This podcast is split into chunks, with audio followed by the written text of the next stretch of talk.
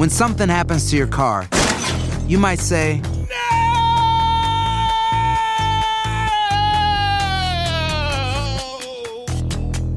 My car. but what you really need to say is something that can actually help. Like a good neighbor, State Farm is there. And just like that, State Farm is there to help you file your claim right on the State Farm mobile app. So just remember, like a good neighbor, State Farm is there. State Farm, Bloomington, Illinois.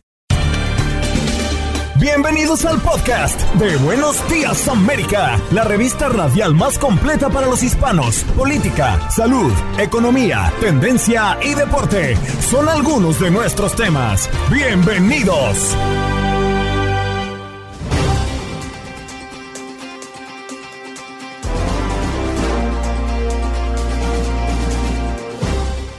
Hola, soy Andreina Gandica y este es el podcast de Buenos Días América. Pareciera que las autoridades escolares en Estados Unidos no encuentran la forma de frenar el bullying, la agresión física y el maltrato desde las redes sociales han hecho que jóvenes intenten y algunos de ellos se quiten la vida tras no poder soportarlo. Hoy le preguntábamos a la audiencia cuál considera es la raíz del problema y si pudieran aportar una idea para acabar con el bullying en las escuelas, ¿cuál sería? Si creen que este problema ya se les escapó de las manos a las escuelas. Y para tocar el tema a profundidad, conversamos con Carla Hernández. Es la presidenta de la Unión de Maestros de Miami-Dade, el sindicato de maestros más grande del sureste de los Estados Unidos. ¿Qué deben hacer las escuelas ante el bullying? El doctor Edilberto Mejía Torres, pues también nos acompañó en la mañana del día de hoy para hablar de las emociones y las enfermedades. ¿Cómo están relacionadas? Rick Díaz, ex policía de Miami-Dade, retirado, abogado penalista por 35 años en Miami y analista legal. El gobierno de los Estados Unidos sanciona al cártel de Sinaloa por fentanilo y también profundizamos sobre la declaración de culpabilidad a Genaro García Luna de cinco cargos en su contra. En los deportes, Aldo Virol Sánchez para hablarnos de el clásico mundial de béisbol que ya está a la vuelta de la esquina, el fútbol mexicano, la NBA y otros temas alrededor de nuestros contactos deportivos. ¿Qué pasó? Las noticias relevantes. Las historias destacadas. El resumen de lo más importante. Estos son los titulares. Vuelos cancelados, cortes masivos de electricidad y mucha nieve, los estragos de las tormentas invernales que afectan a gran parte de Estados Unidos. El gobierno de Estados Unidos sancionó a dos hermanos mexicanos que supuestamente son proveedores de los precursores químicos que usa el grupo lidera- liderado por el narcotraficante Ovidio Guzmán López, el hijo de Joaquín El Chapo Guzmán, para fabricar drogas sintéticas a gran escala. Debemos eh, mencionar eh, también que es impresionante la selfie con el globo espía chino que tomó un piloto de Estados Unidos desde un avión U-2. Se trata de una selfie que fue tomada desde la perspectiva del piloto mientras volaba sobre el globo espía chino. La imagen muestra la sombra de la aeronave en el globo y una imagen clara de la carga útil del globo mientras cruzaba el territorio continental de Estados Unidos. Un año en guerra en Ucrania. Rusia prepara nueva fase de la invasión. Tras la invasión rusa del 24 de febrero del año pasado, Ucrania ha superado todas las expectativas, mientras que el ejército de Vladimir Putin ha rendido menos de lo esperado. Ahora se avecina una nueva ofensiva que podría determinar el rumbo de la guerra. ¿Buscas poner tu negocio opuesto? Ofrecen talleres gratuitos para emprendedores en Queens. Queens Night Market ofrecerá capacitación gratuita para personas que buscan iniciar su pequeño negocio o poner su puesto para vender en la ciudad de Nueva York. Ivanka Trump y Jared eh, Kushner son citados para declarar en la investigación del asalto al Capitolio del fiscal especial. No, está claro si el expresidente intentará impedir que su hija y su yerno testifiquen, alegando el privilegio ejecutivo como ya ha hecho con otras personas. Ambos declararon ante el Comité Especial de la Cámara de Representantes que investigaba el asalto al Capitolio en entrevistas grabadas por video y de las que luego se publicaron algunos fragmentos. Imágenes de la travesía del piloto Rubén Martínez en una avioneta desde Cuba hasta el sur de Florida. El 21 de octubre del 2022, este piloto cubano mmm, llamado Rubén Martínez Machado escapó de la isla en una avioneta saliendo desde Sanctil eh, hasta el Cedro, quise decir, para luego realizar una línea recta hasta el aeropuerto de entrenamiento y transición de Daycaller. El hombre grabó imágenes durante su travesía hacia Estados Unidos, destino que para él era sinónimo de libertad. Senado mexicano aprueba el plan B de la reforma electoral de AMLO y la oposición denuncia un atentado a la democracia. El Senado de México aprobó el llamado plan B de la reforma electoral, una polémica medida impulsada por el presidente Andrés Manuel López Obrador que reduce el tamaño y presupuesto del órgano electoral y que la oposición tacha de atentado contra la democracia de cara a las presidenciales del 2024. Y si nos vamos a Texas, balean al menos en cuatro ocasiones a un hombre al noreste de Houston. Las autoridades investigan. El hombre viajaba en un automóvil con otras tres personas cuando recibió cuatro impactos de bala en la espalda. Fue trasladado a un hospital y se espera que se recupere de acuerdo con las autoridades de Houston. En información internacional, deslaves en Brasil han dejado al menos 48 muertos y 57 desaparecidos. Las intensas lluvias causaron inundaciones y deslizamientos de tierra en una región del estado brasileño de Sao Paulo y dejaron al menos 48 fallecidos. Y en información deportiva, hoy se juegan los duelos de vuelta de los playoffs de la UEFA Europa League, de los cuales destacan los siguientes partidos: PSV contra Sevilla, Michelin contra Sporting de Lisboa, Mónaco frente a Bayer Leverkusen Unión Berlín frente al Ajax, también Roma contra Salzburg y Rennes contra Shakhtar Donetsk.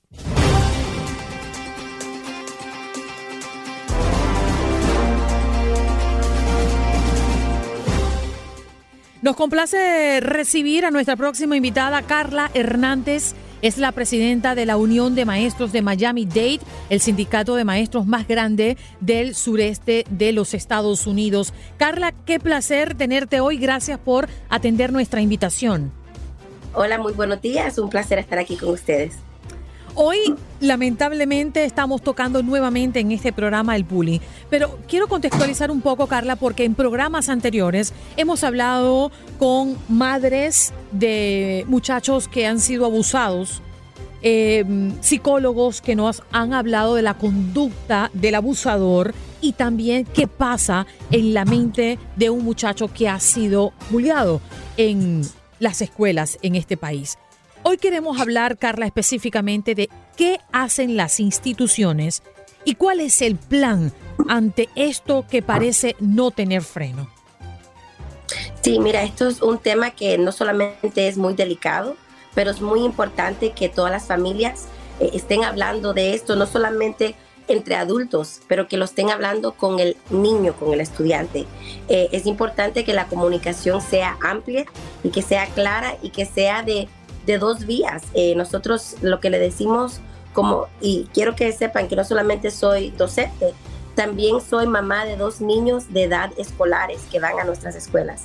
Así que yo entiendo qué tan importante es la comunicación y eso es lo que los maestros le piden a los padres, que por favor tengan comunicación constante con el maestro porque hay muchas veces, eh, hay ciertas características o ciertas actitudes o ciertos comportamientos que los padres ven en la casa, que indican que algo está pasando, que quizás el maestro no lo ve dentro del aula. Y otro punto que es importante que sepan es que muchas veces el bullying está contenido dentro del aula. Si, si nos ponemos a ver qué es lo que está pasando, hay, estas situaciones pasan en el bus, eh, cuando están afuera jugando, cuando están en otro ambiente, en la cafetería, no necesariamente dentro del aula escolar, cuando el maestro sabe exactamente dónde los niños están, cuando ellos eh, tienen una intervención, cuando ven que algo está pasando. Pero esto pasa en otros lugares donde no, quizás no tienen tanta supervisión eh, de un maestro. Así que es importante, si algo está sucediendo, que el padre se comunique eso con el maestro para que el maestro entonces pueda comunicárselo al consejero. Por ejemplo, Carla, y discúlpame que te interrumpa, en el bus, a mí me llama muchísima la atención porque los casos en los autobuses de bullying es una cosa impresionante. Todos los días vemos un video nuevo de los muchachos que se juntan y esperan el momento de estar en el bus para agredir a alguien. Y yo me pregunto, ¿Qué están haciendo las instituciones? Porque el bus no está dentro del colegio, pero forma parte del sistema, forma parte de la dinámica y de la jornada. Entonces, ¿por qué el bus siempre va solo? Solo con el driver y no hay nadie que vigile aquí. Sí, mira, es algo que tiene que ver también mucho con la economía. Eh, estamos viendo que aquí en el estado de la Florida y a nivel nacional hay una escasez de maestros eh, y también hay escasez de eh, los choferes de los autobuses. Entonces, eh, cuando, no hay, cuando la economía no existe, no tienen los recursos para poner un asistente dentro de los buses. ¿Qué más no quisiéramos que cada chofer no solamente fuera el chofer que está mirando la, la autopista, lo que está pasando, vigilando que nada le suceda al bus, y también que, alguien esté supervisando al niño, al estudiante. Y eso yo creo que es muy importante porque sabemos que esto está pasando en lugares donde el niño o los niños piensan que no hay supervisión, que no hay personas que los, que los pueden parar de hacer algo o que no están escuchando o que no hay intervención. Eh, pero sí, claro, nosotros queremos más recursos. Queremos que los autobuses tengan un asistente, queremos que los maestros tengan asistente, eh, queremos que haya más inversión dentro de lo que es el sistema público para que los niños se sientan más seguros, para que se sientan eh, cuidados y para que estas situaciones no sucedan, porque ningún niño debería eh, eh, ser sometido a este tipo de, de, comportamiento, de abuso. Y también nosotros como, como, no solamente como maestros, pero somos padres. No queremos que ninguno de nuestros estudiantes o de nuestros hijos se sientan así tampoco. Así que necesitamos que, que los padres hablen con los legisladores, los que están poniendo, apropiando dinero a los sistemas escolares, los que están creando leyes. Eh, queremos que necesitamos más apoyo. Y algo que, que lo quiero decir a los padres, que es muy importante, que también vigilen lo que están haciendo fuera de la escuela, especialmente con las tabletas y con los dispositivos, porque ahí vemos que muchas veces los niños se conectan con otros niños que quizás son niños reales o no son reales, porque sabemos que en el medio social hay personas que actúan, que fingen ser niños y no son, son pedófilos. Eh, hay que tener mucho cuidado con quién ellos están interactuando y también escuchar qué es lo que están diciendo, porque hay mucho bullying que pasa también cibernético, cyberbullying. Esto afecta la emoción, afecta lo que ellos quieren hacer, cómo, cómo ellos se sienten dentro de la escuela y algunas veces no conectamos exactamente qué es lo que está pasando, pero es algo que está pasando fuera de la escuela. Carla, buenos días, un gusto saludarla. Eh, estamos de este lado de la cancha, ¿no? Con los colegios, con las escuelas. Y en ese sentido me gustaría preguntarle, eh, ¿hasta dónde llega la responsabilidad de los maestros? De, de, los docentes ante esta problemática que lejos de ir disminuyendo, pues parece que, que va aumentando también con las redes sociales y demás. ¿Hasta dónde llega la responsabilidad de los maestros y ¿Qué es lo que sí pueden hacer los profesores para poder ir eh, pues, eh, minimizando esta situación?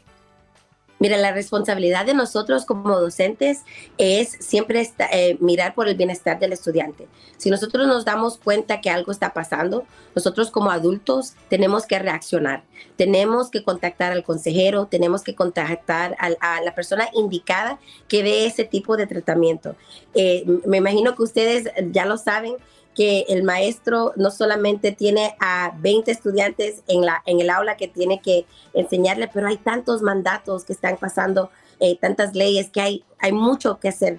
Nosotros no somos psicólogos, no somos consejeros, pero sí tenemos los recursos para que el estudiante tenga la ayuda necesaria.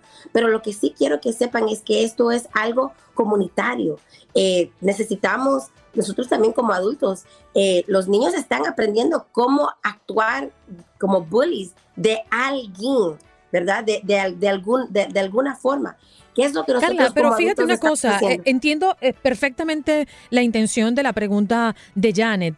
Cuando se presenta una situación de bullying, agresión física o agresión verbal en un salón, ¿Hasta dónde puede llegar la maestra? La maestra puede parar la situación, no puede tocar a los niños, debe llamar a seguridad. ¿Qué pasa ahí en ese momento? Ok, ya entiendo, ok. Eh, bueno, sí, la, la maestra tiene que llamar a la seguridad, tiene que llamar a las autoridades, dependiendo de qué tan elevado sea eh, eh, la situación, ¿verdad? Hasta dónde ha llegado, eh, el, ha escalado. pero depende de, la, de, las leyes que no solamente estatales, pero también locales. Hay algunos lugares donde no admiten que un maestro toque a ningún niño. hay, hay, diferentes leyes, así que de verdad depende de no solamente el Estado, pero también del local.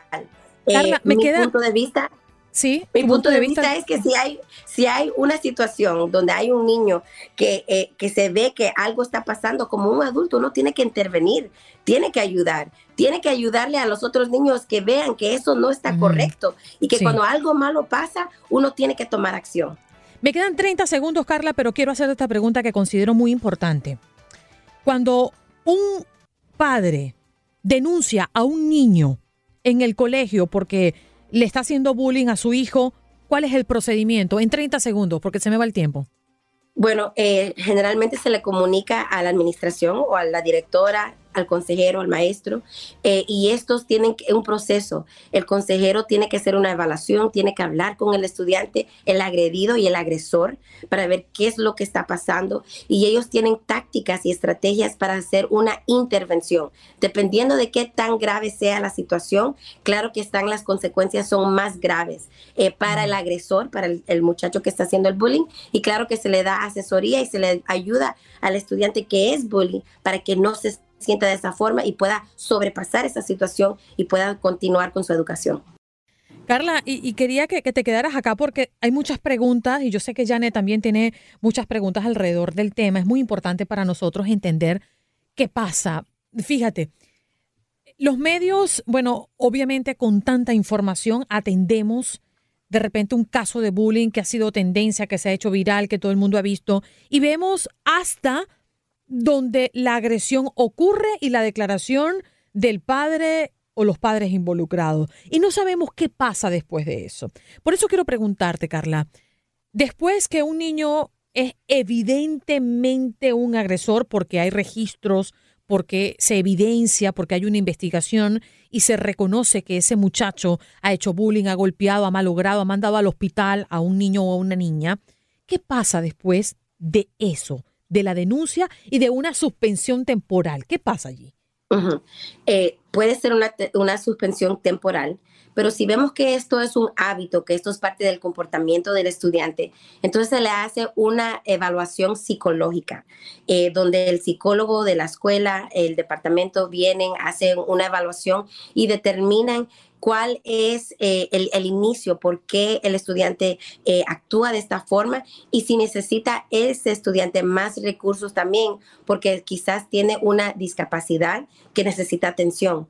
Cuando esta es la situación, los ponen a los estudiantes en programas que son especiales, es, eh, programas que son para estudiantes con discapacidades emocionales, que son más restrictivas, que tienen más vigilancia, que tienen más consejeros y psicólogos que están pendientes eh, de, lo que son las necesidades de los estudiantes y se les ponen en un programa especial para que no solamente ellos aprendan a lidiar con sus emociones y tratar de ayudar a ese estudiante que es obvio que tiene problemas también, eh, pero también de evitar que esos problemas eh, se vayan a, estar evidentes dentro de aulas o, de situaciones escolares eh, donde otros niños pueden ser impactados.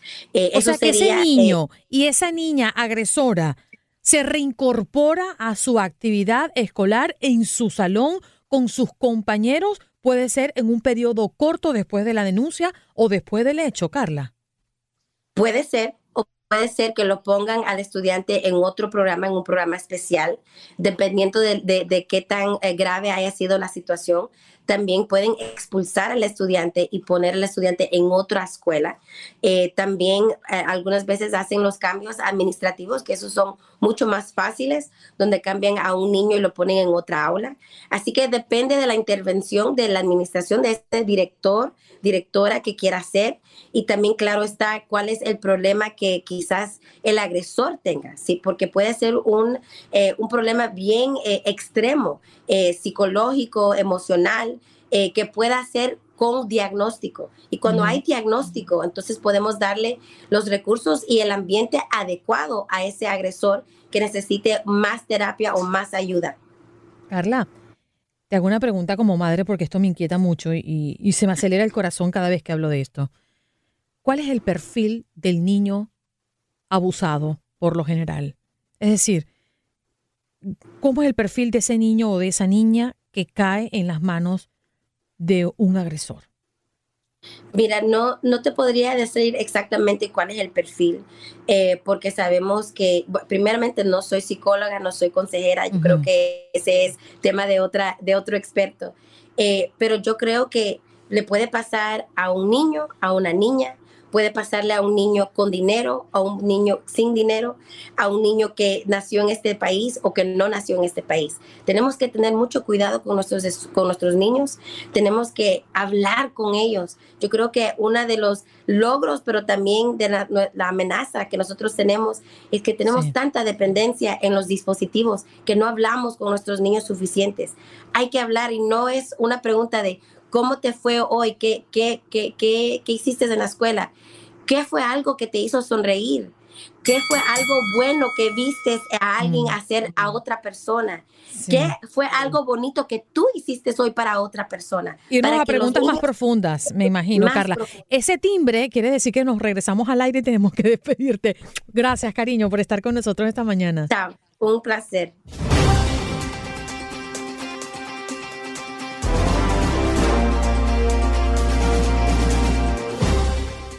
Aunque YouTube y Facebook prácticamente nos los prohíbe, yo sí se lo voy a cantar. A mí me gustan mayores, de eso que llaman señores. Doctor Mejía Torres, muy buenos días. Eso, buen día. Mire, a usted es el único que recibe aquí con aplausos, le voy a decir.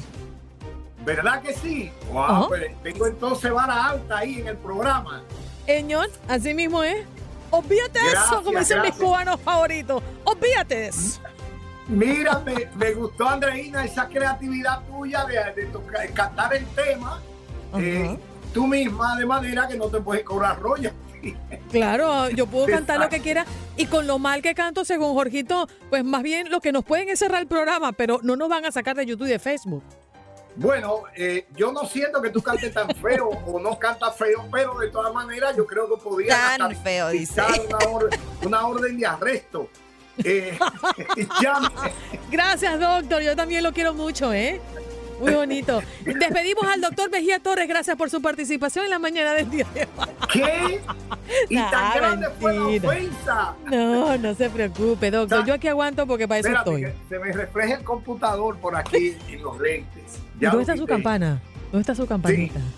Exacto. No quiero que. Don Jorge, un saludo especial para usted, don Aldo y don Max Pérez Jiménez, a todo el equipo. Andreina, estuve conversando con el equipo de producción específicamente con Janet, y le propuse que me diera la iniciativa de este tema y de la relación que hay entre los estados de ánimo, o sea, la mente y nuestra salud física. Hay quienes le llaman enfermedades psicosomáticas. A mí no me gusta llamarle así, aunque lo pueden hacer con toda propiedad. No me gusta porque ahora hay una serie de ciencias alternativas que usan esos términos y no quiero que se confunda. Eh, eh, quiero hablar en virtud de la, de la medicina convencional.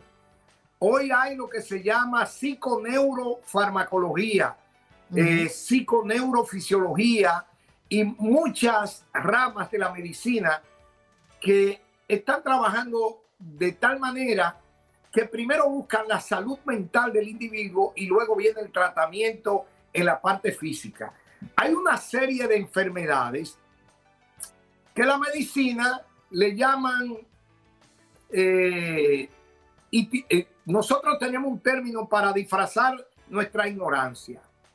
Entonces le ponemos, eh, cuando es de origen desconocido, de etiología desconocida o diagnóstico, etiología idiopática, cuando un médico te dice a ti que el trastorno es de etiología idiopática, te está diciendo que él no sabe ni de dónde viene. Pero suena bien, cuando tú le dices a un paciente, eh, tu trastorno es de etiología idiopática, tú piensas que el tipo está acabando, pero lo que te está diciendo es que él no sabe, pero en términos médicos, o sea, de origen desconocido.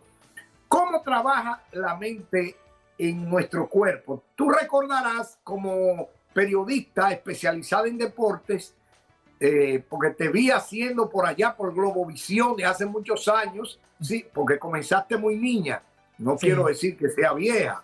No sume. Que tú hacías mucho de mucha narrativa deportiva, comentario y todo eso. Y tú recordarás que los médicos latinos decían, men sana, corpore sano. Mente sana, cuerpo sano. Hoy en día se ha descubierto que el corazón, que antes se consideraba simplemente una bomba hueca para recibir sangre y bombearla, no. Ya se ha descubierto que hay un corazón endocrino, metabólico, que produce hormonas a través de los cardiomiocitos o las fibras musculares del corazón. El corazón es hormonal. Cuando la gente decía, me duele el corazón de la traición, me duele el corazón del desengaño, qué dolor tengo en el alma, eso es cierto. las emociones causan dolor en el corazón como pueden alegrarlo. Por eso dice la Biblia que un corazón contrito, un corazón amargado, eh, produce envejecimiento y que no hay cosa que embellece, le genere más belleza al rostro que un corazón alegre. Fíjate, la Biblia lo decía. El corazón produce una serie de hormonas llamadas natriuréticas que regulan también estados de ánimo. Pero te voy a decir algo más. Se descubrió, esto que te estoy diciendo, yo lo digo ahora, pero ya esto hace décadas, que el intestino produce neurotransmisores igual que el cerebro. La serotonina se produce también en el intestino. Y la serotonina, ese neurotransmisor que está en el intestino, tiene la función de nivelar o regular las secreciones, la movilidad y la sensibilidad del intestino. Por eso es que tú ves que gente cuando están asustada le da diarrea y tiene que estar yendo al baño cuando se Doctor, es por eso que vemos algunas prácticas, yo no recuerdo en este momento el nombre como tal, pero que tú vas a terapia y dices, si usted tiene dolor de cabeza, usted toca un punto exacto del pie y eso ayuda a que el nervio que va hacia la cabeza pues eh, logre minimizar el dolor. Si usted tiene problemas en el estómago, en el riñón, en cualquier eh, otra parte del cuerpo, si usted hace una terapia donde toque exactamente el punto no sé cuál de la mano, eso hace que con la presión de eso minimice el dolor en tal cual parte. Es decir, existen, eh, eh, de hecho, teorías y prácticas que nos invitan a tocar o a manipular ciertas partes del cuerpo y emocionalmente hablando también para minimizar dolores en algunos lugares. Bueno, en este punto debo decirte que esa es una rama de la medicina alternativa, que se llama reflexología. Pero también existe la digitopuntura en la antigua medicina tradicional de China. Y hoy existe, aparte de la acupuntura, la digitopuntura. Por ejemplo, ellos dicen que la oreja tiene la forma de un feto y que el óvulo representa la cabeza. Cuando tú tienes migraña, tú te aprietas aquí con dos dedos el óvulo de la oreja y yo lo he llevado a cabo. En dos minutos ya tú no tienes migraña. Increíble, pero es así. Yo no domino esta área porque ya pertenece a otra rama de la medicina, que es la medicina alternativa o la medicina natural y creo que a lo que te refieres como la, la punción o masaje en ciertas áreas de los pies o del cuerpo, es como la reflexología, me parece que le llaman así. Eh, pero mira, enfermedades, por ejemplo, la, la llamada ELA o la enfermedad de Lou se cree que está asociada a estados de ánimo, a estrés y ansiedad. Tú tienes otra enfermedad como la psoriasis, que es cuando produce una descamación de la piel como si fuera cera. está muy asociado a los estados de ánimo.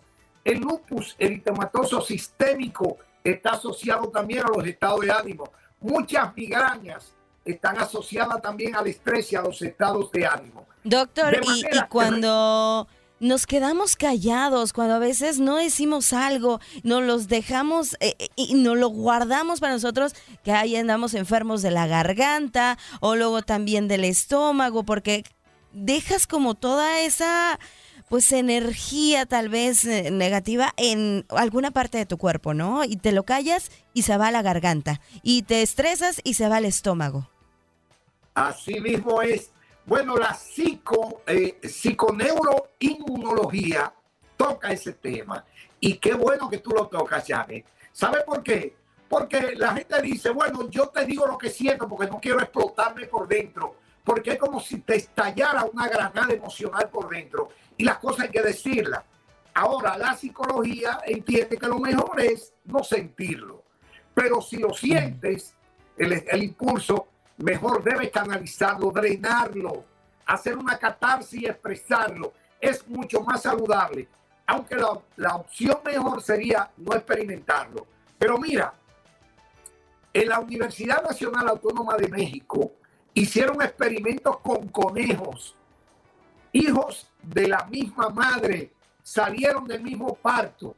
A un grupo de conejitos le daban el alimento, pero lo acariciaban por la cabecita, y hablaban con ternura. Y al otro grupo los hostigaban y le daban los mismos alimentos.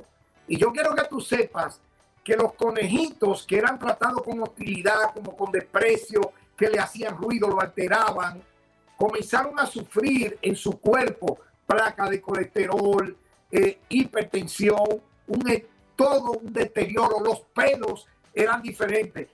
Fíjate, es tan así, señores, que la tristeza, Ustedes han oído mucho el síndrome premenstrual. Sí. Perdón, perdón. Premenopáusico. Eso lo tengo clarísimo. Sí, sí. Me fui al extremo más hoy. Cuando la mujer está entrando. Andreina. Qué cosa tan buena, doctor. No te guste, Andreina, que ya tú sabes que le da, estoy fallando. No, usted no falla, usted es muy inteligente. Andreina, los, los, años no perdonan. Mira, eh, pero el síndrome premenopáusico climaterio, cuando la mujer ya comienza a tener una regla irregular y se le suspende la menstruación, que es de la menopausia, ustedes se han dado cuenta que hay un cuadro clínico, emocional, cambio de temperamento, sensación de, de ahogo, unos bochornos, oleadas de calor, todo eso. Las pues hormonas con todo. Exacto, pero tú sabes lo que se ha descubierto que eso coincide con el entorno psicosocial de la mujer. Por ejemplo, una mujer ya a los 50, 55 años, ya los padres están viejitos, ya los hijos se han ido a la universidad. Generalmente ya comienza a experimentar también ciertos signos de envejecimiento, la cara, flacidez de tejido. Y los estados de ánimo influyen mucho en ella, porque ya a los 50, 55 la mujer tiende a pasar un balance sobre lo que ha sido su vida. Generalmente, en la mayoría de los casos, los balances son negativos, en la mayoría de los casos. Entonces, esos estados de ánimo comienzan a influir en ella y además se genera el llamado síndrome del nido vacío, porque ya los hijos se han ido todos para la universidad. Los padres ya están envejeciendo, están enfermos y todo eso la va afectando. Y hoy se ha descubierto que más influye en ella el estado de ánimo que la carencia hormonal. ¿Te das cuenta? Mira cómo funciona esto y de manera práctica. Ustedes saben lo que es el polígrafo, la maquinita de la verdad. ¿Cómo funciona? Yo tengo uno en mi casa, cada vez que mi esposo llega tarde se lo pongo. Ah, exacto. Mm. Cuando tú le preguntas, Jorge, eh, ¿Cómo es que se llama tu mamá? Él te lo contesta bien. Porque así trabaja el polígrafo. El polígrafo no es más que una serie de preguntas. Perdón, el polígrafo es el dispositivo que te conectan a tu cuerpo, que va a registrar ritmo cardíaco, frecuencia respiratoria, eh, circulación, hipertensión, todo eso, frecuencias. ¿Qué va a ocurrir? Cuando al individuo le hacen, el individuo sospechoso de la comisión de un crimen o delito, le hacen preguntas simples porque lo hacen en pirámide invertida. Las preguntas largas van arriba, las cómodas. le dicen, ¿cómo usted se llama? O me llamo Andreina Gandica, o Janet Vázquez, o eh, Jorge Acosta. Eso lo respondes tú cómodamente, pero cuando te preguntan, bueno, la edad tú la respondes, ¿qué edad usted tiene? ¿Dónde usted nació? ¿Cómo se llama su papá? Todo va chévere. Pero cuando van apretando, el tipo comienza ya a, la frecuencia cardíaca aumenta, la respiración, la frecuencia respiratoria aumenta, la presión comienza a disparársele y ahí es que viene el problema. Mm. ¿Por qué? Porque él tiene que elaborar la respuesta para salvarse. Cuando le Claro. dicen, ¿a dónde estaba usted ayer a las 3 de la tarde? Ay. Cuando usted, el tipo ya comienza. No, Dice, ya bueno, comienza esa cosa es así. Raca, raca, raca, raca, raca, raca, raca. Empieza eso a desvariar y se revienta la cosa. Doctor, pero aquí va a haber un problema si yo no lo despido, porque Jorgito, usted sabe que es lapidario.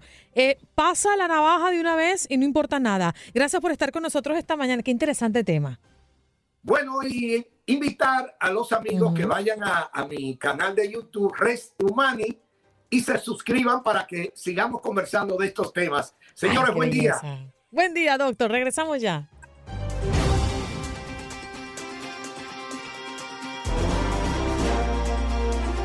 Nos vamos de inmediato a recibir a nuestro próximo invitado, bueno, ya parte de la casa, Rick Díaz, ex policía de Miami-Dade, retirado, abogado penalista por 35 años en Miami y analista legal. Rick, gracias por acompañarnos esta mañana, una vez más, acá en Buenos Días América. Con todo gusto. Bueno, Rick, una de las noticias que generó mucho impacto no solamente en los Estados Unidos, sino también en México, lógicamente, es la del, la del exsecretario de Seguridad de México, eh, Genaro García Luna, que fue declarado culpable de narcotráfico eh, justamente esta mañana acá en los Estados Unidos. Preguntamos, Rick, ¿qué se le viene a este hombre? Porque hay definitivamente hoy una mm, eh, declaración de culpabilidad, pero ¿qué crees que podría estar pasando con lo que pueda estar pagando este hombre? Justamente ese es el tema que estamos abordando el día de hoy porque García Luna, quien fue arrestado en el estado de Texas en el 2019, se había declarado inocente y podrá apelar el veredicto que se produjo después de un juicio de cinco semanas en el Tribunal Federal del Distrito Este de Nueva York. El Departamento de Justicia estadounidense advirtió que Luna, de 54 años de edad, enfrenta una sentencia mínima obligatoria de 20 años de prisión y un máximo de cadena perpetua. Rick, háblame a ver si ahora te puedo escuchar con claridad, por favor, que ya te veo, estás conectado. 1, 2, 3, 1, 2, 3. Perfecto, Rick. Quedábamos en entender, ay, se me fue de nuevo.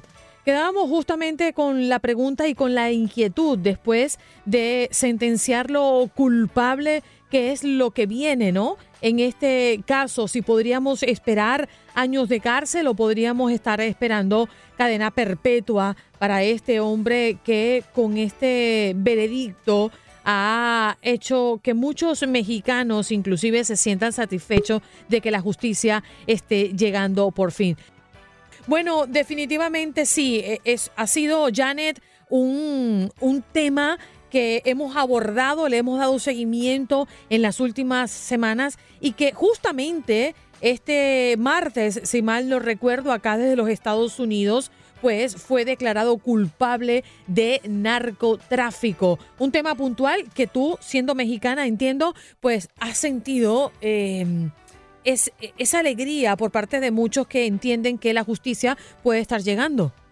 Sí, lo que pasa es que cuando eh, se sospecha o se sabe de alguna manera a voces secretas que hay infiltración de los mismos elementos, las mismas autoridades con los cárteles de la droga, con los cárteles del crimen organizado, y, y luego se comprueba o luego se eh, tienen las pruebas para esta situación, pues dices, bueno, ¿qué está pasando, no? Aquí en este caso, bueno, pues sabemos que el quien era la persona que iba a luchar contra esos... eh, pues esas células delictivas contra esos narcotraficantes era la persona que iba a encabezar esta guerra contra el narcotráfico y sale culpable porque recibía sobornos, porque estaba involucrado ahí, eh, pues es una situación ahí que sí molesta, incluso se le llamó traidor a México.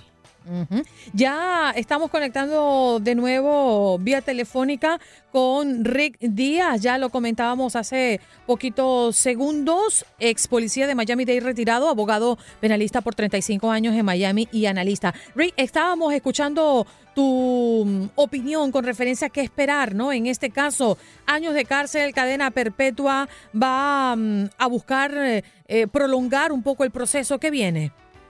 Bueno, sí, so hay dos puntos más importantes. Primero, él tiene un derecho a una apelación automática y directa, lo cual él va a eh, desempeñar en pocos meses. Eso se demorará de un año a dos, pero la probabilidad de él poder revertir la condena es mínima, estadísticamente es uno en 100. Y segundo, pues obviamente ahora veremos a ver, la gran pregunta para mí es, ¿qué hará? En el sentido de que él tendrá personas en contra de los cuales él puede implicar en sus delitos o mantendrá su inocencia y dirá yo no tengo nadie a quien implicar y tendrá que cumplir su sentencia. Todos sabemos que si él verdaderamente es culpable de hecho y quiere colaborar, pues como él no declaró en el juicio y no... When something happens to your car, you might say,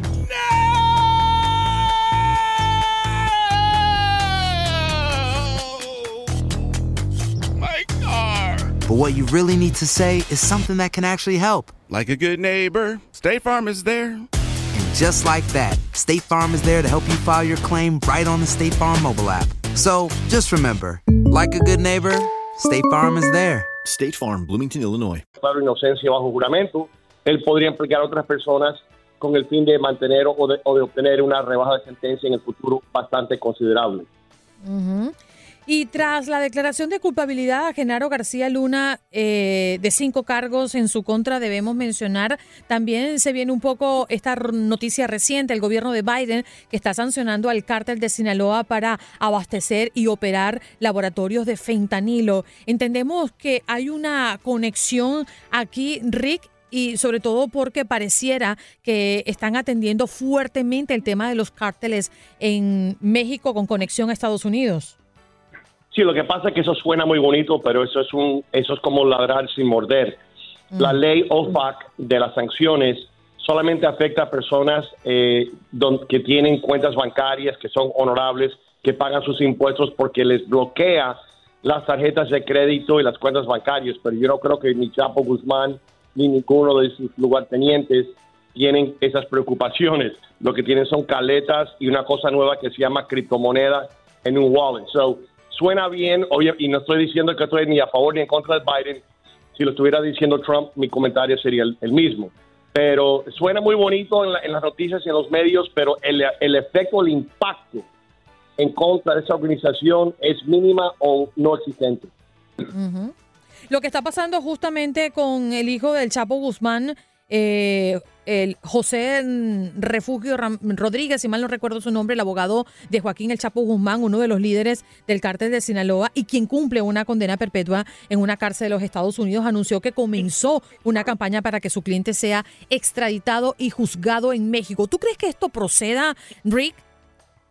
Bueno, hemos visto muchas cosas en, en años recientes a nivel político y diplomático donde jefes de gobiernos eh, o de estados están en negociaciones secretas detrás de puertas cerradas tratando de buscar intercambio de presos, particularmente cuando estamos hablando de personas que en un momento podrían gozar de una inmunidad diplomática. So, no me sorprendería que hubieran negociaciones y discusiones, porque detrás de ese traslado de, de preso o intercambio de presos hay un, hay un tratado que se llama eh, eh, eh, Prisoner, Prisoner Treaty Transfer, ¿no?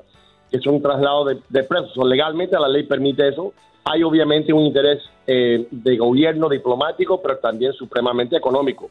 So, yo no descartaría la posibilidad, pero si me preguntas mi voto, yo no creo que jamás ningún presidente, ni Biden, ni Trump, ni este, ni el otro, van a mandar a Chapa Guzmán a, a México otra vez. Esa yo no la veo venir. No y el hijo venir. del Chapo, es decir, en la, en la otra acera, pues ha sido también un, caso a seguir alrededor de todo esto, porque siguen eh, los jueces federales en México congelando la extradición a Estados Unidos de Ovidio Guzmán. Parece que esto se enfrió y se dejó allí, ¿no? Como guardado, como archivado, Rick. Right. Um, ahí pueden haber muchas explicaciones diferentes. Puede ser que eh, en, lo que pasa que en muchos países, diferente que en los Estados Unidos, para ellos extraditar a este país, a los Estados Unidos, requieren como un juicio previo a la extradición, como una entrega de pruebas fuertes. Y quizás la fiscalía, por motivos estratégicos, no han querido dar las pruebas, quizás no hayan sido suficientes. También puede ser un acto corruptivo por algunos de los jueces en México que tienen la decisión última de mandarlo o mandarlo. Estamos especulando, ¿no? Eh, y el tiempo dirá, ya hemos visto con Noriega, hemos visto con, con el Chapo, hemos visto con los sobrinos de Maduro, que el brazo del gobierno americano, el Departamento de Justicia, tiene un alcance muy largo y yo no descartaría en un futuro eh, la llegada aquí del mismo, eh, de cualquiera persona, hijo o no, familiar, pero del miembro del clan de Sinaloa, porque el Departamento de Justicia está en una guerra casi se puede decir a ciegas en contra de estas organizaciones delictivas y van a seguir y no se van a rendir ni se van a ni van a aflojar el paso. Rick, gracias por darnos esta, esta panorámica, ¿no? De varios casos que definitivamente se conectan entre ellos por hablar del narcotráfico y lo que está ocurriendo a propósito de esta sentencia de culpabilidad de cara a, mm, eh, pues este hombre que ha sido pues seguido en su eh, investigación y hoy tenemos una sentencia Genaro García Luna. Gracias, Rick. Un abrazo. No hay de qué. Ahí está Rick Díaz, el policía de Miami de retirado, abogado penalista de 35 años de experiencia en Miami. Ya regresamos. Estás escuchando el podcast de Buenos Días América, la revista radial más completa para los hispanos. Escúchanos en las diferentes plataformas: Euforia, Spotify, TuneIn y iHeartRadio. Tu DN Radio. Vivimos tu pasión. Adrenalina, pasión y orgullo. Todo por ser campeones. En Buenos Días América. Contacto Deportivo.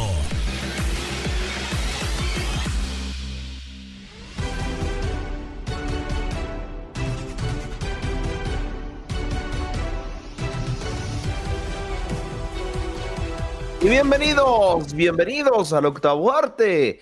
Botamos la pelota y tratamos de encestar de tres porque hay actualidad en la NBA. Y ya les había comentado y les habíamos repasado lo que sucedió en el All-Star Game el pasado domingo. Y, y es que hasta ahora ya se han revelado los datos de rating. Y para infortunio de la NBA, hay un récord no muy bueno para el juego de las estrellas. Es el juego de las estrellas, válgame la redundancia, con menos rating desde el año 2000. Es más, fue tan bajo que incluso el, eh, perdón, incluso el tan criticado Pro Bowl de la NFL fue más visto y por unos cuantos puntos. ¿eh? A pesar de estos datos, los directivos de la NBA se pronunciaron y dijeron que ya se lo esperaban y que no es tanto una sorpresa. De hecho, el All-Star Game del año pasado, en el 2022, bajó un 27% referente a lo que había sido el All-Star Game del 2021. Impresionante los datos, reitero, desde el año 2000 que no se tenía un porcentaje tan bajo de rating en el juego de las estrellas de la NBA. Ahora también, hablando de récords, se rompió otro en la NBA y no se trata, no se trata de Kobe Bryant, no se trata de Stephen Curry, no se trata de, Michael Jordan y de LeBron. Es Keegan Murray. Este novato se convierte en el primer novato, válgame la redundancia, en promediar 2.5 tiros de campo de 3 puntos anotados y un porcentaje de 41.5% de intentos en tiros de campo también de tres puntos. Otro récord que se rompe, que no lo habían logrado nuestros estimadas leyendas. Continuando con la polémica, déjenme decirles que Kai Irving volverá a intentar llegar a los Lakers en verano, cuando se abra de nueva cuenta la ventana de transferencias. Este jugador ha comentado sentirse feliz en el conjunto de Dallas, pero su principal objetivo, bien sabemos, que era salir de los Brooklyn Nets, y él mismo lo ha expresado debido a que el equipo de Nueva York no representa y no respeta su corriente de pensamiento. De ¿eh? palabras, de hecho, muy fuertes, porque recordemos que ya se le han visto comentarios antisemitas en Twitter, en sus redes sociales, y eso, estés en Brooklyn Nets, estés en Dallas Mavericks, estés en los Lakers, estés en el equipo que quieras, creo que ninguna franquicia de la NBA los toleraría. Irving también quiere intentar llegar a la franquicia angelina ya que él ha expresado su deseo de jugar junto a su ídolo LeBron James. Y sí, estuvo cerca, hubo coqueteo, hubo acercamiento, pero no se dio el traspaso debido a que los Lakers todavía no le encontraban lugar a Russell Westbrook y no podían tener un sobrecupo en la franquicia. ¿Qué quiere decir sobrecupo? No podían tener más de los jugadores que se les permite previo a cerrar el mercado de fichajes y como tal en su registro a la NBA. Joe Varden, también periodista reconocido de la NBA, confirma que también hubo deseo de los Lakers de traer a Kai Irving y que ellos está en una postura similar al jugador, que van a intentarlo de nueva cuenta, parece ahora sigue como relación con tu ex, ¿no? Hasta que funcione. Van a intentarlo hasta el verano, donde se abra de nueva cuenta el periodo de transferencias y buscarán traerlo a la franquicia para que juegue con Davis y con LeBron James. Así la información de la NBA. Les recuerdo que hoy regresa, hoy regresa la actividad de la NBA después de este parón por el All-Star Game. Y otra noticia, ¿eh? otra noticia. Y es que en TUDN Radio no solamente hemos cantado goles, también hemos cantado nada más y nada menos que home runs. Así es, los home runs siguen jugando en la casa TUDN Radio y tendremos en vivo y en exclusiva para ustedes. El Clásico Mundial de Béisbol lo estaremos transmitiendo a través de esta casa para que no se despeguen, para que sigan sintonizándonos. Para hablar de lo que sucederá en el Clásico Mundial de Béisbol. Por si apenas nos sintonizas, yo te recuerdo, te recuerdo que TUDN Radio es la casa oficial de varios goles, pero no solamente de goles, sino también de home runs, porque tendremos este grandísimo evento a partir del 8 de marzo y lo vivirás en la casa oficial de béisbol en los Estados Unidos. TUDN Radio, cómo no. Así que para que no te despegues de nuestra sintonía, y ahora sí vámonos a materia deportiva, ¿qué está pasando y qué pasará? En este clásico mundial. Y es que la presencia de Kirk, así es, el jugador de los Toronto Blue Jays, eh, el buen Alejandro estaría ausentándose para el gran clásico mundial. Está en riesgo. ¿Por qué está en riesgo? Bueno, el jugador se siente tocado, ¿no? Eh, me gustaría citar sus palabras. Estamos llegando al punto en el que realmente tienes que tomar la mejor decisión para ti y para el club. Y su manager también se pronuncia al respecto.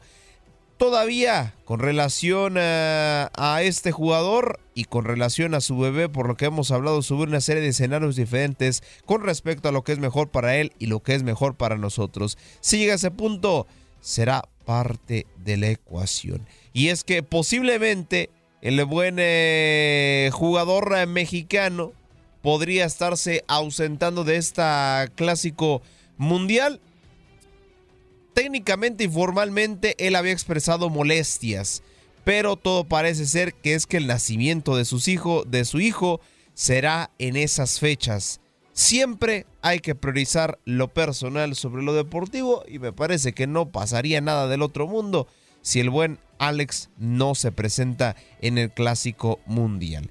¿Cómo se jugará este torneo? Bueno, facilísimo, facilísimo. Déjenme decirles que las actividades iniciarán el 8 de marzo en Taichung, Taiwán, en actividad del Grupo A, que evidentemente lo podrás vivir a través de la señal de TUDN Radio, con el duelo entre Panamá y China Taipei.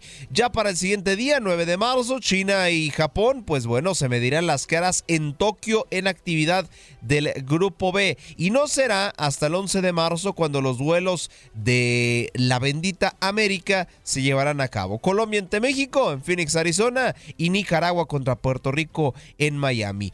A partir del 15 de marzo es cuando se disputarán los cuartos de final y como tal los playoffs, los días 19 y 20 de marzo las semifinales y la gran final será en el sur de la Florida el 21 de marzo. Así es, para que guarde las fechas, guarde los boletos porque hay muy, pero muy, muy poquitos disponibles. ¿eh? Si, de hecho, si te metes a la página de MLB.com en la sección World Baseball Classic, todavía hay uno que otro boleto para cada sede. Déjenme, les comento rapidísimo cuáles serán las sedes y cómo se jugarán los grupos. En el famoso Pool A, en el grupo A, eh, está China Taipei, Países Bajos, Cuba, Italia y Panamá. Recordarles que su actividad será del 8 al 12 de marzo y su sede es Taichung, Taiwán. Del otro lado, en Tokio, Japón, se celebrará como tal el grupo B con las selecciones de Corea, de Japón, de Australia, de China y de la República Checa. Esta actividad será del 9 al 13 de marzo en el ya comentado Tokio, Japón. El grupo C estará conformado por varios países de América y uno de Europa. Estados Unidos, México, Colombia, Canadá y la Gran Bretaña eh, a celebrarse en Phoenix, Arizona del 11 al 15 de marzo. Y finalmente el grupo D, el Pool G, estará conformado también por selecciones eh, americanas, a excepción de una. Puerto Rico, Venezuela, República Dominicana, Israel y Nicaragua se estarán viendo las caras del 11 al 15 de marzo en Miami, Florida. Mucho a la expectativa, los finalistas del grupo B se estarán enfrentando al finalista del grupo A el 15 de marzo. En los duelos de cruce también el finalista del grupo A se estará enfrentando al ganador del grupo B el 16 de marzo, esto en Tokio, Japón, ambos duelos. Y para las otras llaves estarán jugando en Miami, Florida, ya para que la final sea en el sur de la Florida. Muy expectantes y muy ansiosos para que comience este torneo y te reitero, lo vivirás a través de la señal de TUDN Radio. Y bienvenidos, bienvenidos a este tercer contacto deportivo para llevarles toda la actualidad de lo que acontece en territorio mexicano. Y es que ayer se oficializó la llegada de Ricardo, el Tuca Ferretti, al conjunto del Cruz Azul. Y toda la información la viviste a través de tu DN. Humo blanco en Cruz Azul. Ricardo Ferretti será su próximo director técnico. Es el estratega con más títulos de liga en la historia del fútbol mexicano, junto a Nacho Treyes con siete. Ganador. El fútbol es uno, si no el más, uno de los más eh, bonitos que hay y me siento muy agradecido de poder estar todo este tiempo dentro del fútbol. Disciplina en su máximo esplendor. Número uno es querer realmente tu trabajo o sea, disfrutarlo y pues trabajar al máximo. Duro como pocos. Y hay problemas entre el Chequis y él. ¡Cállese, carajo! Y sumamente exigente. Para mí, hacer las cosas al 100% es lo que más me gusta. Sus características y su proyecto enamoró a los altos mandos en Cruz Azul. Tendrá un contrato multianual. Sus auxiliares técnicos serán Memo Vázquez, con experiencia en la máquina hace una década. Incluso llegó a una final de liga contra el América, misma que perdió de forma dramática y ganó una Copa MX frente al Atlante. Joaquín Moreno, actual técnico interino, se quedará en su cuerpo técnico como apoyo. Cruz Azul necesitaba del Tuca y Tuca de Cruz Azul. Con el objetivo de regresar a la máquina a los primeros planos, Ferretti llega a la dirección técnica en la Noria. Su hijo está trabajando, señora. Sí, habla Ferretti, ahorita le contesta, ¿sí? Hermosa pieza que le prepararon nuestros amigos de TUDN para el programa de línea de cuatro a Ricardo El Tuca Ferretti. Se convertirá en el técnico más longevo en activo ¿eh? de la Liga Mexicana por encima de Víctor Manuel Bucetich. Ese famosa rivalidad, ¿no? Por el clásico regio. Eh, Bucetich tiene 67 años y el día de ayer, 22 de febrero, Ricardo El Tuca Ferretti cumplió los 69 años, casi siete décadas. Y reitero, se convertirá en el técnico más longevo en la Liga MX. Hablando del Tuca Ferretti, tenemos que hablar al equipo al cual va a dirigir, porque ayer la máquina celeste del Cruz Azul logró su segunda victoria consecutiva del torneo, la primera como local frente a los rojinegros del Atlas con gol de Augusto Lotti. Al minuto 77, este encuentro lo viviste a través de la señal de Tuden y Tuden Radio. Y por su parte, el Atlas suma su segunda derrota en tan solo una semana, el tercero ya en este torneo. Yo les tengo una pregunta, me voy a salir un poquito de, de, la información deportiva. Les tengo una pregunta para ustedes, a la hermosa audiencia, y también si quieren responder acá mis compañeros son totalmente bienvenidos. ¿El Atlas está en crisis o está regresando a su estado de gracia? ahí, ahí nada más se las dejo votando. Y quien habló en conferencia de prensa fue Joaquín Moreno, el técnico interino que ahora será asistente técnico de Ricardo El Tuca eh, Ferretti en conferencia de prensa, opinando de hecho en la llegada del nacido en Brasil. Y qué bueno que también el Tuca se sienta arropado por mí, por toda la gente, que hay, hay mucha gente, Joel Wiki, el cuerpo técnico, todos transmiten esos mismos valores y que creo que podemos contribuir con eso, tanto como jugadores como con cuerpo técnico, y que se sientan arropados y, y que, juntos trataremos de, salir adelante y de lograr lo que pues también la gente quiere. Sí, mira, al final cada quien le da, creo que lo que percibimos el fútbol tiene tanta afición porque todos somos entrenadores y cada uno cree que le puede ayudar al equipo de una manera. ¿Quién también? Quien también, perdón, habló en conferencia de prensa fue Benjamín Mora, estratega de, del conjunto rojinegro. ¿Corre en riesgo su continuidad? Escuchemos sus palabras, ¿eh? Póngale mucha atención. ¿Qué tanto sientes ese respaldo como? Bueno, por alguna razón eh, yo decidí aceptar la propuesta de Atlas porque a mi entender y ante mis ojos estoy ante el mejor grupo del, del país. Eh, ojalá ellos también vean esa parte, ¿no? Esa paciencia que tú hablas. Entiendo que por una parte yo la podría pedir y por otra parte el fútbol no me la podría dar, ¿no? Entonces es ambiguo eh, estar en el mismo canal siempre, ¿no? Pero estoy estoy tranquilo conmigo mismo porque estoy dando lo que, lo que puedo y estoy tratando de, de esforzarme lo, lo, más posible por el grupo eh, que me ha dado la, la confianza. Estamos uh, fuertes entre nosotros, pero necesitamos estar fuertes todos, el plantel, eh, el grupo y el cuerpo técnico.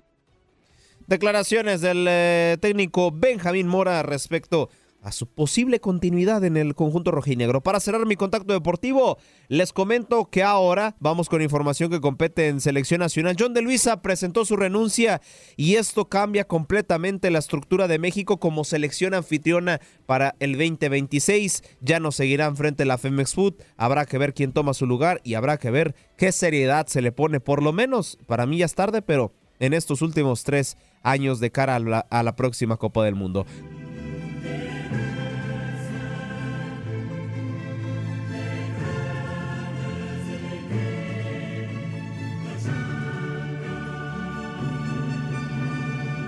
Hermoso himno, hermoso himno, porque ayer viviste a través de la señal de TUDN Radio, tu aplicación Euforia y TUDN Extra, actividad de la UEFA Champions League. Los últimos partidos de ida de los octavos de final, el Inter de Milán se medió ante el conjunto del FC Porto en casa, duelo con el cual se vio favorecido los rotzoneros, eh, perdón, los negro Azzurri.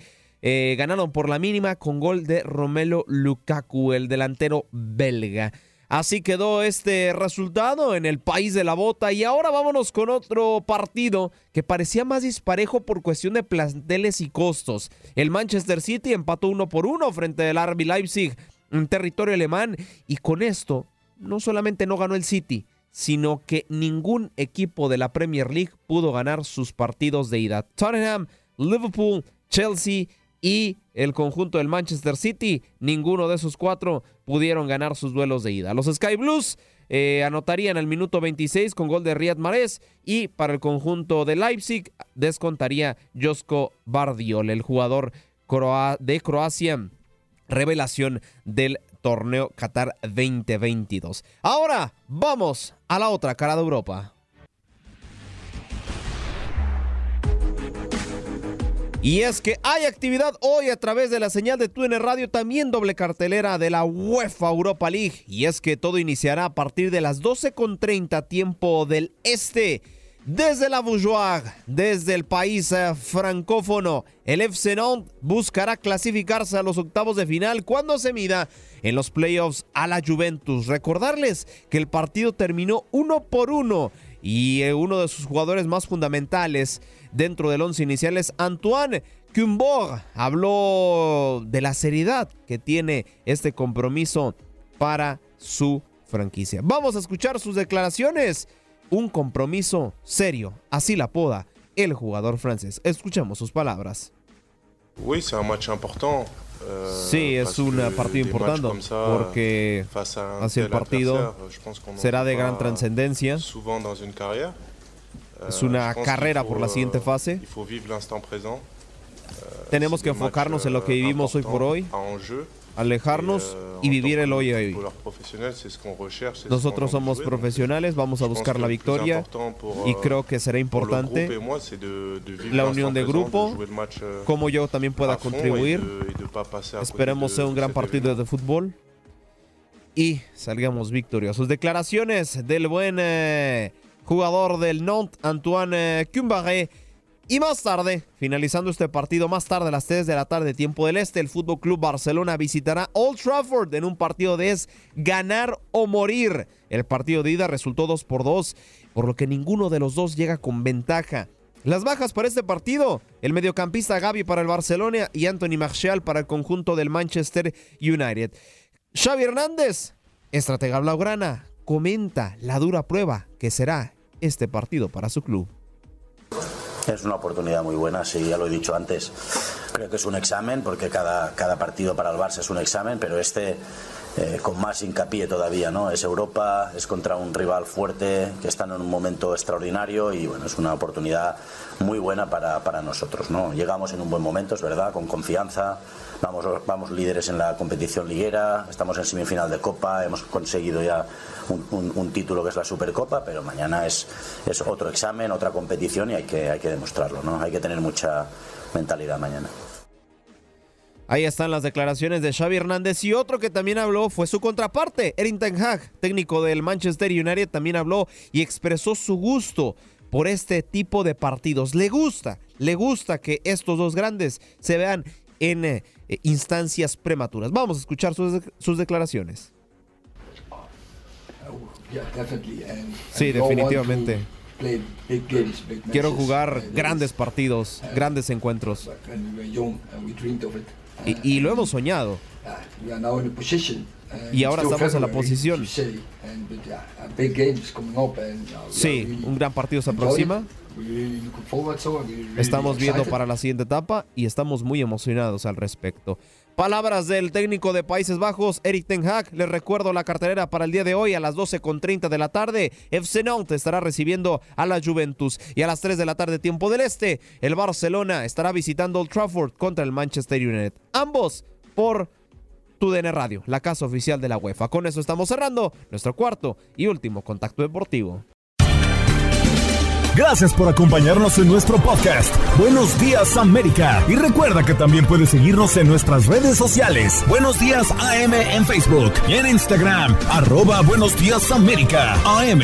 Nos escuchamos en la próxima. Boost Mobile tiene una gran oferta para que aproveches tu reembolso de impuestos al máximo y te mantengas conectado. Al cambiarte a Boost, recibe un 50% de descuento en tu primer mes de datos ilimitados. O, con un plan ilimitado de 40 dólares, llévate un Samsung Galaxy A15 5G por $39.99. Obtén los mejores teléfonos en las redes 5G más grandes del país. Con Boost Mobile, cambiarse es fácil. Solo visita boostmobile.com. Boost Mobile, sin miedo al éxito. Para clientes nuevos y solamente en línea, requiere AroPay. 50% de descuento en el primer mes requiere un plan de 25 dólares al mes. Aplican otras restricciones. Visita boostmobile.com para detalles.